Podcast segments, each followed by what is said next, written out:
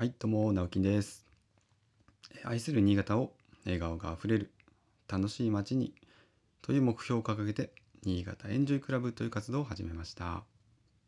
えー普段は、えー新潟市内で建築事務所を共同で経営したり、築50年の空き家を買って、えー地域の子どもたちの遊び場にリノベーションしたり、活動をしています。えーこのこの放送の提供は三条市の佐藤工務店佐藤さんからの提供でお送りしております。はいということでですねなんだかラジオっぽくなってまいりました。はいこの提供まあスポンサーっていうんですかね提供っていうのを初めて読み上げてみたんですけどまあこれについてはまたうーんとですねちょっと長くなりそうなのでご説明する回を、うん、設けたいかなと思うんですけど、まあ、簡単に言ったらですね、えーまあ、別にこの活動資金を、おね、お金をいただいて紹介してるっていう普通のスポンサー契約とかではなくて今回は、えー昨日もお話ししたあの、まあ、対談をさせていただいて、えーその、まあ、音声を無償で、まあ、ギャランティーなしで提供していただくという、まあ、意味もありますしまたその配信内容をちょっとあ音声内容を、うん、配信させていく中で、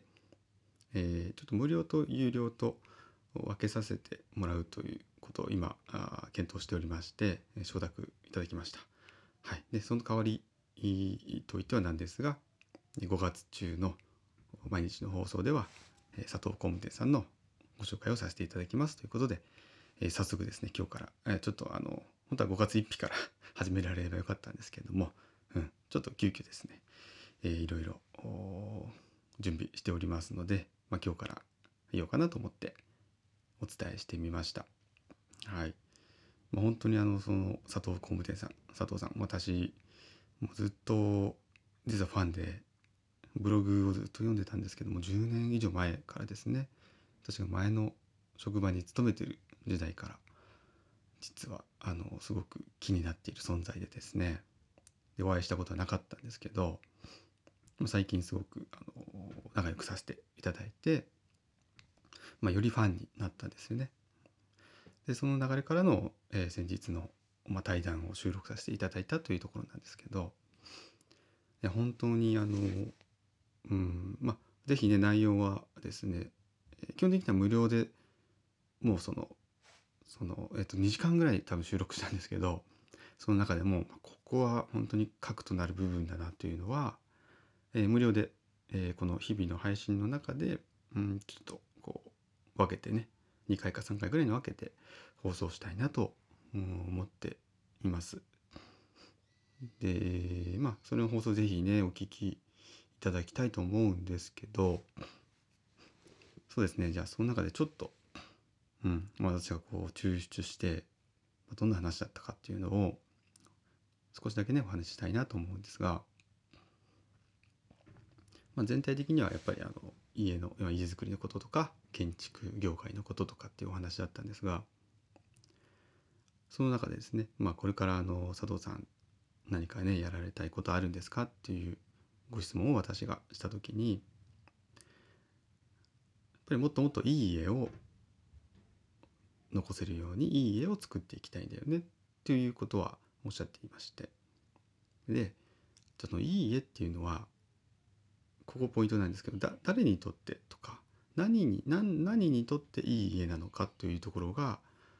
ちょっとその一般的な解釈とは違っていると思うんですね。なので、あのこの佐藤さんの考え方私はあのすごく共感できる考え方なんですが佐藤さんの考え方が別にあの、ね、それだけが正解だというかそういうことではないんですけども、うんまあ、すごくあの私としてはまあ負に落ちますし目指すべきところは似てるのかなというふうに思うんですね。でそのじゃあいい絵って何なのかって言ったら、まあ、この言葉を選ばずに言うとまあそれを依頼してきたお客さんがいるわけですよね。この土地に建物を建てたいんですと。でそのお客様のための家じゃないだけの家じゃないって言ったらいいですかね。でこれはあの一般的じゃないじゃないですか今って注文住宅とか自由設計とかまあ当然ですよねあの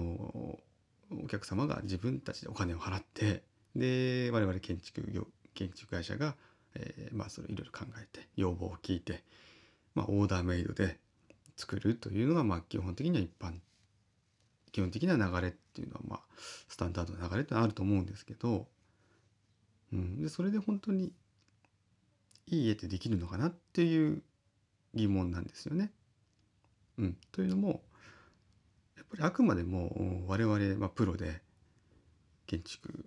住宅業界関わってますのでで私なんかよりも佐藤さんもっともっと長いですよね。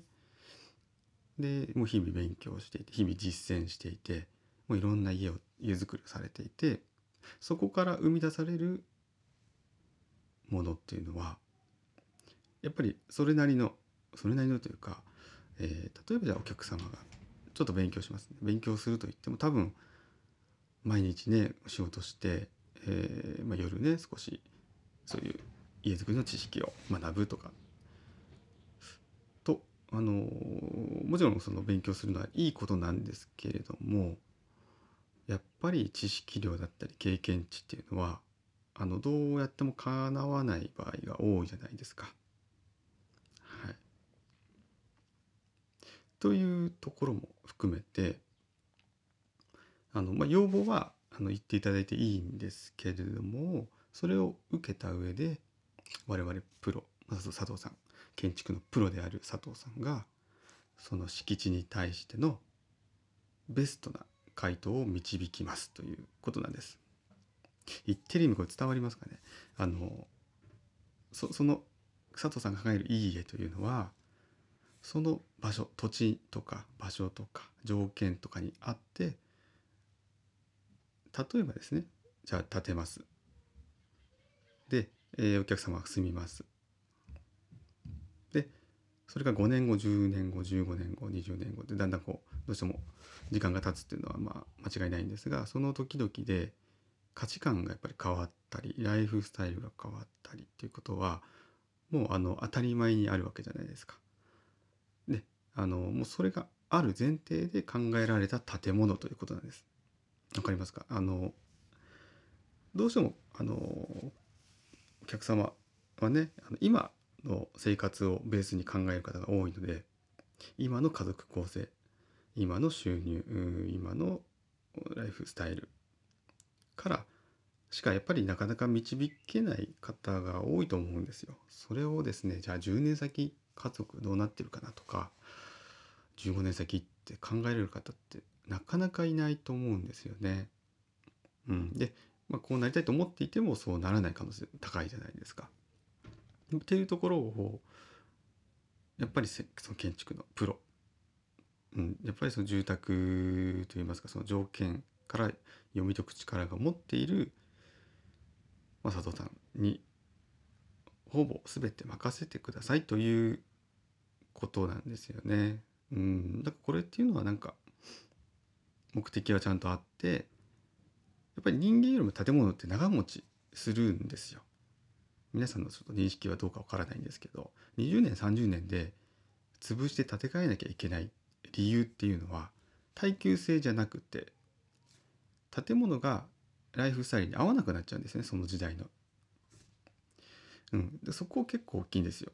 で建物っていうのはまあもちろんあの傷むところもありますけど柱とか梁とか構造材っていうのは50年60年全然持つんですよね。ってなると建てた方よりも長持ちするんですよ。長生きするです。じゃあその土地に対してのベストアンサーっていう建物を作った方が、うん、その建物というのは長く残される長く愛される可能性が高いという意味で佐藤さんはいい家を作りたいそしてあの空き家予備軍を作りたくないというふうな思いが強いだなというふうな、うん、あのとっても素敵な内容だったので、はい、今準備しております。もう少々お待ちください。ということで、えー、今日も今日があなたにとって笑顔あふれる一日でありますように。じゃあね、バイバイ。